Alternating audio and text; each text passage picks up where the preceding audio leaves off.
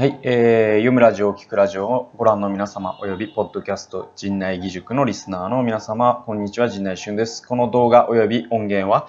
FVI 声なき者の友らのメディアルームボイスフォーザボイスレスが提供する死んだ晩書を語るオーディオマガジンコンテンツです。えー、ポッドキャスト聞いてあるいは動画を見て興味を持った方は説明欄にあるリンクから、えー、無料メルマガ陣内俊の読むラジオにぜひご登録ください。えー、というわけでですね、えー、今回もあのバラなしからお送りしております。で、えっと、まあ、あの、バラなしはね、ちょっとネット環境が悪いということで、えっと、なるべく10分以内で、えー、動画を終わらせるような、えー、自主目標を えー、立ててですね、えー、やっております。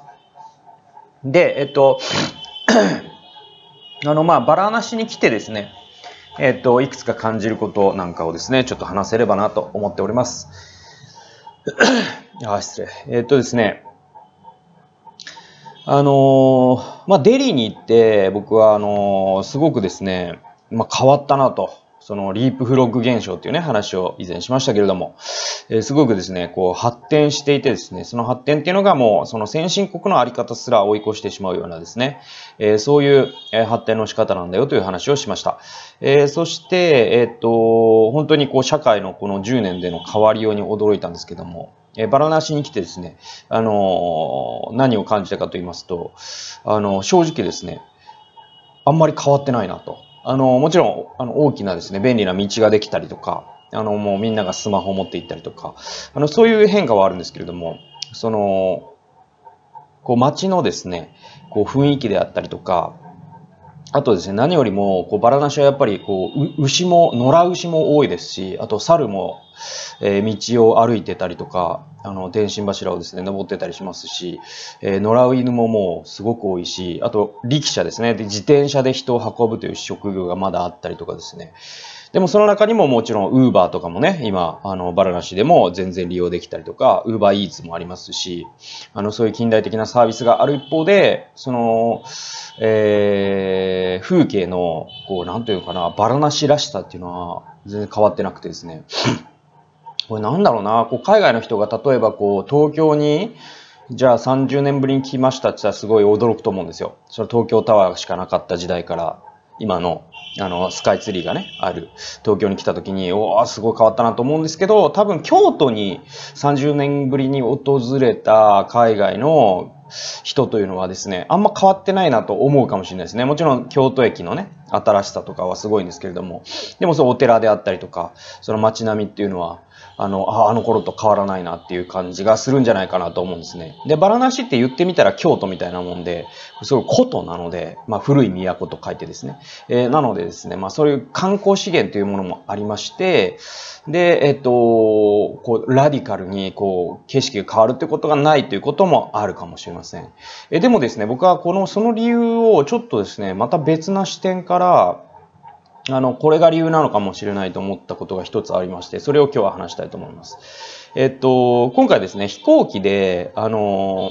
デリーからバラナシにね、初めて移動して気づいたことが一つあるんですね。それは何かというとですね、バラナシに近づきますと、えー、飛行機が、あの、高度を下げていきますね。えー、そうすると、こう、下に、えー、景色が見えるわけですね。で、まあ僕の場合はこう、11年前に2ヶ月過ごした、そういうバラなしの田舎、上から見るとどう見えるんだろうなっていうのは興味があったんで、窓側の席だったので、たまたまね。えー、なので、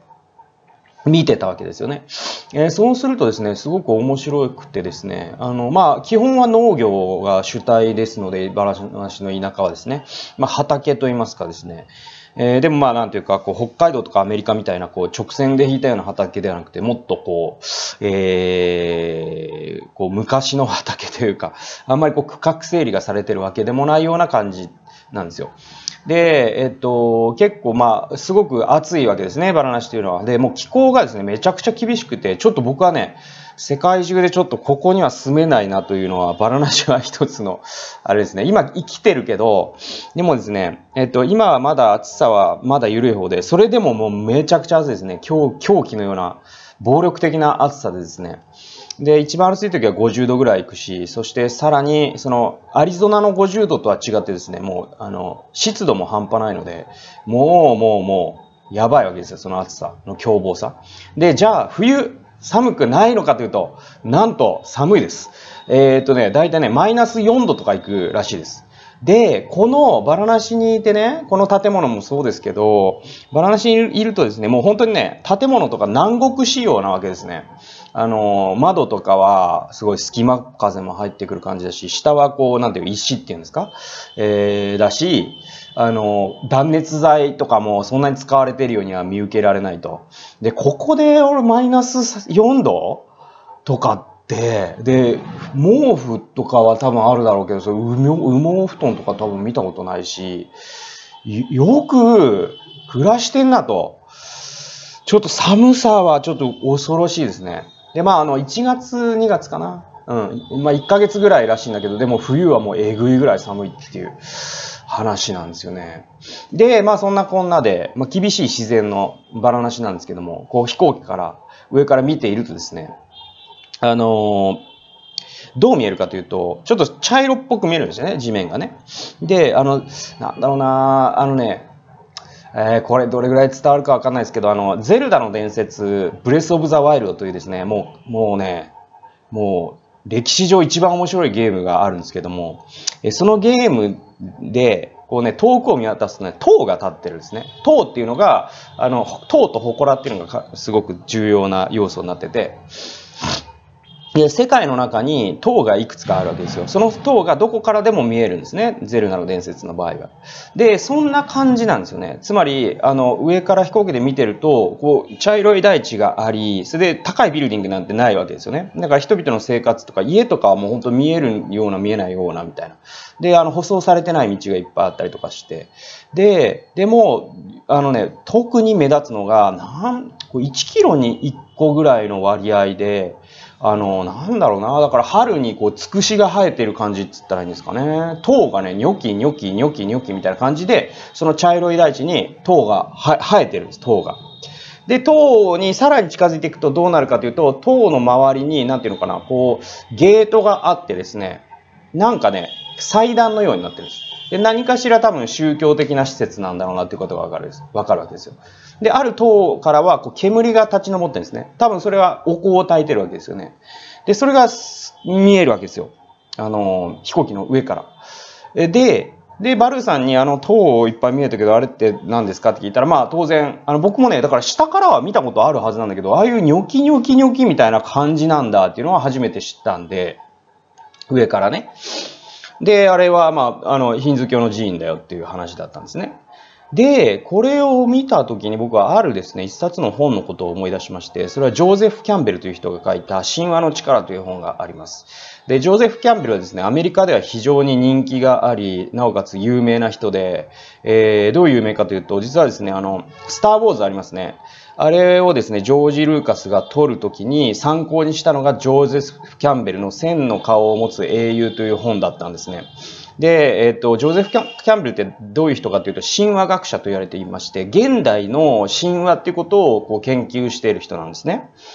で、それで何かというと、あの、なんだろうな、あの、ギリシャ神話とか、その、えっ、ー、と、古事記とか日本書紀とか、そういうことを、えー、研究して、えー、なんていうかな、古文書を研究して、それについて語るみたいなことじゃないんですよね。えー、そうじゃないんですよ。そうじゃなくて、えっと、神話っていうのは実はね、いつの時代にもあるんですね。で、その古代のものはもちろんどんどんどんどんまさに神話化されていくんですけれども、実は中世にも神話があったし、近世にも神話があったし、実は近代にも神話があったし、現代にも神話があるんだよと。で、その神話っていうのは、えっ、と、そういうギリシャ神話のように、え経典というかね、その文書化されていて読める状態になっているものもあれば、後に読めるようになることもあるんだよっていうことです。で、えっと、例えばですね、まあ、日本の江戸時代の神話っていうと、例えばその死の交渉っていう身分制度、あれも神話の一つの形態と捉えることもできるわけです。で、えそのようにですね、あらゆる時代に神話があるんだよと。で、現代のその人々の行き詰まりというかですね、人々がなんでこう現代において存在の実存の不安に怯えているのかというと、それは現代が神話を失ったからだっていうんですよ。で、人は神話なしに生きていけないっていうんですね、キャンベルさんは。で、えー、なんで神話を失ってしまったかというと、実はですね、中世には、あの、確固たる神話があったわけですね。特にヨーロッパ、えー、欧米世界では。えー、どういう神話かというと、もうもちろん聖書ですね。そしてローマカトリックという確固たる、こう、聖なる天外があってね、ですね。その、えー、ローマカトリックの教皇が言ったことが真実なんだ。というふうに、世の中を規定してくれる神話が、すごく強いものがあったんですね。それがですね、その科学革命、そしてですね、ルネッサンスと、そして産業革命によって、えー、ガラガラと崩れていったんですよ。で、神はもはやその天、天の上にはいないと、むしろあの、地球は丸かったんで、天の上なんていう概念は意味をなさないんだっていう風になっていくわけですね。そして、え教皇も間違うんだっていう風になってくるし、そして聖書に書かれていることっていうのが相対化されていくわけですね。あれがこう歴史的にどう作られたかということを考えると、あれがこう真理の言明というよりは、むしろもうちょっと相対化して捉えていった方がいいんじゃないかっていう風に解釈する人が増えてきて、そして科学的発見のあらゆるものがそういうこう聖書が前提とした世界をくっつき崩していくんですよ。例えば相対性理論ならば、そう光の速度が一定であって、時空という概念ですね。時間と空間が、えー、揺るぎないものだという、そういう概念も崩れていったんですね。時間も空間も相対的なんだよと。で、そういう風になっていくと、人間はどういう世界に自分はじゃあ生きているんだろうというのが分からなくなってくると。そして不安になるんだっていうんですよ。で、えっと、キャンベルさんがですね、神話の力という本の中で、こういう文章を書いてるんですよね。215ページ。えー、ある社会で一番高いもの、建物を見れば、その社会が何によって動かされているのかがすぐにわかります。中世の街を訪れてご覧なさい。一番高いのは聖堂。えー、つまり教会の建物ですね、えー。18世紀の街に行ってみれば、そこで一番高いのは政治に関わる建物でしょう。そして現代の都市ではオフィスビル、経済生活の中心ですと。はい。えー、これすごいわかりやすい整理なんですよね。え中世では、え教会が高かったんですね。はい。つまり宗教が人々の生活を突き動かしていたわけです。つまり、えー、中世の神話っていうのは宗教だったわけですね。これ日本も同じなんですよね。えー、っと、こう、近世が始まる前、近世っていうのが大体江戸時代ぐらいから始まったとされてるんですよね。で、えっと、その前ですね、その前に一番高かった建物って宗教施設なんですね。五重の塔であったりとかですね、寺なんですよ。まあ、京都のまさにね、寺がそうですけれども。で、近世が始まるとどうなるかというと、18世紀の街に行ってみれば、高いのは政治の建物だと、キャンベルさんは言ってます。はい、日本の近世は何でしょうかそれは江戸時代ですね。江戸時代に一番日本で一番高かった建物というのは江戸城ですね。今はありませんけれども。も。えー、つまり政治が支配した時代というのがあるんですね。しかし、現代ですね、現代の世界で政治の建物が国会議事堂あるいはですね、まあ、あの、中央官庁でもいいですけれども、そういうものが、えー、この国で一番高い建物だよというような国って、えー、どうでしょう多分北朝鮮ぐらいじゃないですかえー、他の国では一番高い建物は政治の建物じゃないですね。えー、そうじゃなくて、えー、経済に関わる建物なんですね。はい。エンパイアステートビルディングというのは、えー、オフィスビルですし、えー、日本で一番高いのは、えっ、ー、と、えー、安倍、アベノハルカスか。え、あれもオフィスビルですね。え、つまり、経済が今の現代の人々の神話になってるんだよっていうのを、ジョーゼフ・キャンベルさんは、え、指摘してると。ところがですね、経済、そして、ね、あとね、もう一つは科学だっていうんですよ。で、神話って何かっていうと、え、何かがこう言ってるって言った時に議論がやむ、こう、キラーワードってあるんですよ。その時代時代で。例えばですね、その、え、中世だと、ローマ教皇がこう言ったって言ったら議論は終わったわけですね。で、えー、もっと昔の、えー、日本であったりとか、だと、まあ、巫女がこう言ったとか、神がこう仰せられたっていうのは議論を終わらせるに十分だったんです。なぜならそれが神話だったから。えー、ところがですね、えー、産業革命と科学革命以降、それに疑問が呈されたんです。本当にそうなんですかと。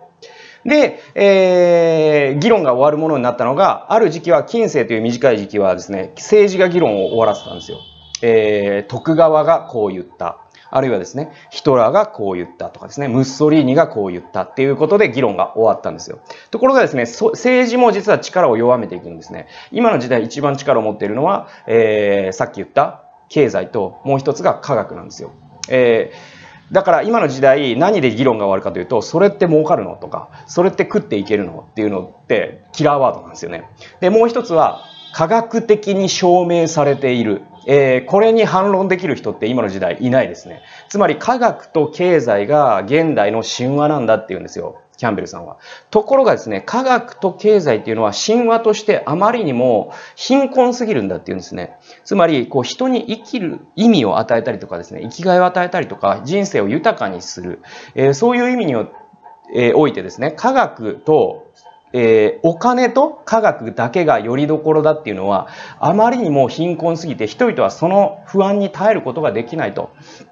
で、それを読んだ、えー、ジョージ・ルーカスが現代の神話として聖書を再解釈するような形で作り上げたその神話体系がスター・ウォーズなんですよ。これすごいですよね。で、えー、っと、僕が何を言いたいかというと、そのバラナシってね、その上から見ると塔がもう圧倒的に一番高いです。で、その塔っていうのは宗教施設ですね。つまりバラナシってまだ近世すら経てないんですよね。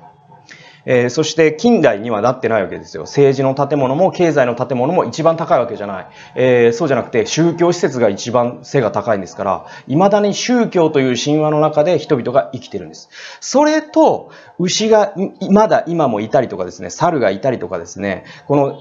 えー、自転車で人を運ぶ力車があったりとか、この生活が変わってないってことは、実は無関係じゃないんじゃないかと、関係あるんじゃないかと、えー、それをですね、街に、え、降りて僕は感じたんですね。はい。で、ここから先はですね、ジョーゼフ・キャンベルが言ってないことを言います。で、もう6分過ぎてますけども、ちょっと今日は、あの、延長放送でややりたいと思います。えー、ジョーゼフ・キャンベルはですね、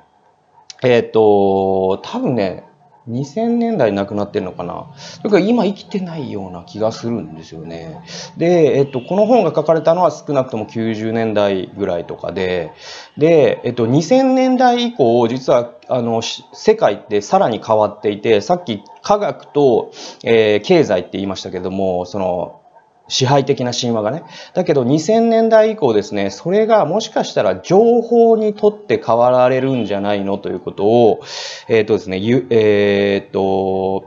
ユバルノア・ハラリだったかな？ですね。あのサピエンス全史を書いた人。あの人が、えっと、ホモデウスというね、えっと、本を書いていてですね、えー、その中で、えっと、言ってます。えー、つまり、えー、未来において、実は情報が神になっていくんじゃないかっていうことを言ってるんですね。えー、これは、あの、あながち嘘じゃなくて、今、現代の世界で一番多くの富をも、えー、もたらしているのは情報産業なんですね。えー、そうし、さらにですね、あの、東京を考えると、実は東京で一番高い、まあ、あの、建築物は、東京スカイツリーですよね。あれって情報に関わる建物ですよね。えー、としますとですね、その科学とお金という時代から、情報が実は、えー、神話になる時代に、今、人類はそういうフェーズ、えー、そういう時代に、えっ、と、移ろうとしてるんじゃないかというふうに考えることもできると。じゃあその情報って、そのキャンベルの言うところの人間に実存の安心を与えたりとかですね、人間に生きている実感を与えたりするのに十分かというと、僕は、えー、そうはちょっと思えないところがあります。というのは24時間じゃあネットビタリになっていて人間って幸せになれるのって言ったら多分なれないですね。はい。で、えー、じゃあそういう時代に、えー、こう、僕の場合はですね、こう、宣教というのが自分の仕事ですので、教会がね、えー、この社会に適切な影響力を保っていく上で何が大事なのかっていうのをすごく考えなきゃいけないんですね。で、えっと、明らかな間違いを言いますね、今から。それは何かというと、宗教が一番大事だった時代に社会が戻ればいいんだという考え方。これは間違いです。間違いというよりも、あの、非現実的なので、あの、考えることに意味がないです。そうは、社会は絶対になりません。えー、考えるべきなのは、ジョージ・ルーカスがしたようにですね、この情報が、じゃあ全てを支配するような、情報が神話になる時代になおかつ人々に、こう、実存の、こう、安心感を与え、また、こう、真理の基盤を与え、えー、そういうですね、こう、方位磁石ですね、人生の、こう、コンパスを与えるような神話を語ることっていうのは、一体どういうことなんだろう？これがですね、実は教会が語るべきことだと僕は思います。えー、それはですね、あの、今の社会の変化とは無関係に、ただただ、えー、聖書の言葉を空中に向かってですね、方言することとは違います。そうじゃなくて、現代の社会ということを踏まえた上で、じゃあその中で、えー、真理というものがどう解釈されるべきなのか、その真理を基盤に現代の社会を語ると一体どういったことになるのか、えー、そういったことを考え、そして人々にコミュニケートしていく。これが現代の僕は宣教だと思っております。というわけで、もう10分もね、オーバーしてしまったので、えー、今日はこの辺にしたいと思います。はい。えー、動画をご視聴及び、ポッドキャストをお聞きくださりありがとうございました。YouTube の皆様は右下のベルマークを押してチャンネル登録及び高評価ボタンを押してくださいますと、次の動画作成のモチベーションアップになりますので、えー、面白かったという方はぜひよろしくお願いします。また、ポッドキャストをお聞きの皆様もチャンネル登録の方よろしくお願いいたします。それではまた次回の動画及び音源でお会いしましょう。さよなら。あ